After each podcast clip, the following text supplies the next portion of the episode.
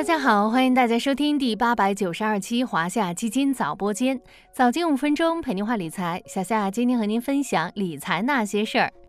长假前最后一个工作日，大家想必都是归心似箭了吧？有多少人是像小夏一样提着箱子去上班，等到下班后就准备飞奔去机场或者车站？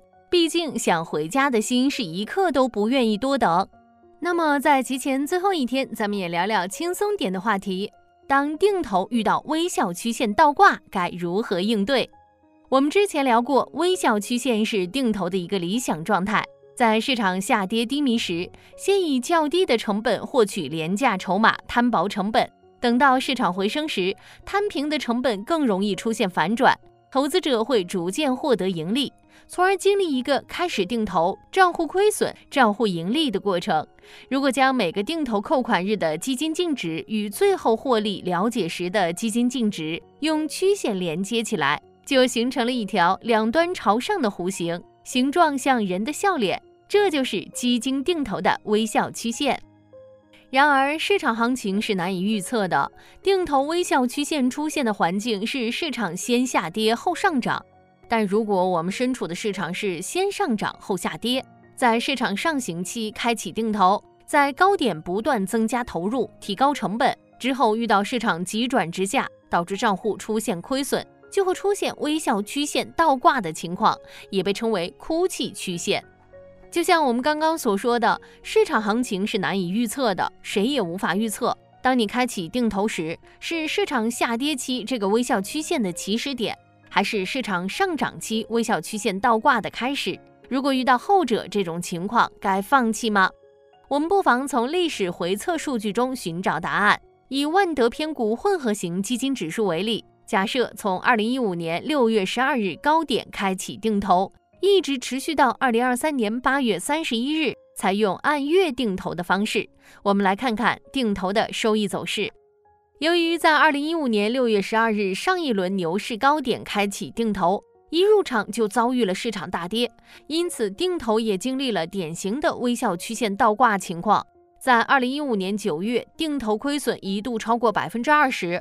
从二零一八年下半年开始，再度遇到市场行情下行亏损，到二零一九年一月，定投亏损又超过百分之十四。但如果我们在遭遇微笑曲线倒挂时坚持下来，等到了二零一九年，市场迎来大爆发，定投收益也会随着市场回暖而上行。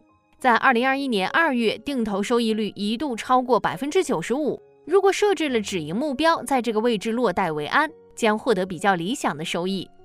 即使没有及时止盈，在二零一五年六月十二日至二零二三年八月三十一日的这段时间，定投最终收益率也有百分之二十二点二三。同期万德偏股混合型基金指数的涨幅为百分之六点二七，所以我们说遇到微笑曲线倒挂不可怕，因为市场是有周期的。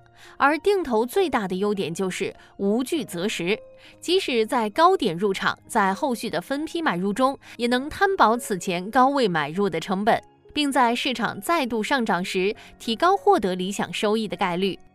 我们常说，生活对你的态度，往往取决于你对生活的态度。其实投资也是如此。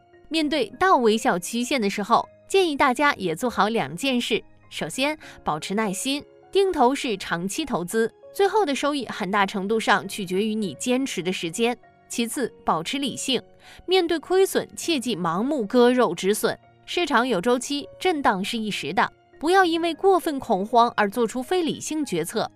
最后再来聊聊当下微笑曲线倒挂的一个先决条件是在高位入场，这也说明了低位开启定投的可贵。虽然定投无惧择时，但从概率上看，低位入场比高位入场还是要少经历一些波折，往往能更快达到收益目标。而当下其实正是开启定投的较好时机，市场主要宽基指数估值均处于近十年以来的低位。此时下行风险相对可控，或许是下一个定投微笑曲线的起点。国庆遇上中秋，寓意好事成双。小夏祝愿大家度过一个愉快的假期，秋高气爽迎国庆，花好月圆过中秋。好了，今天的华夏基金早播间到这里就要结束了，感谢您的收听，我们下期再见。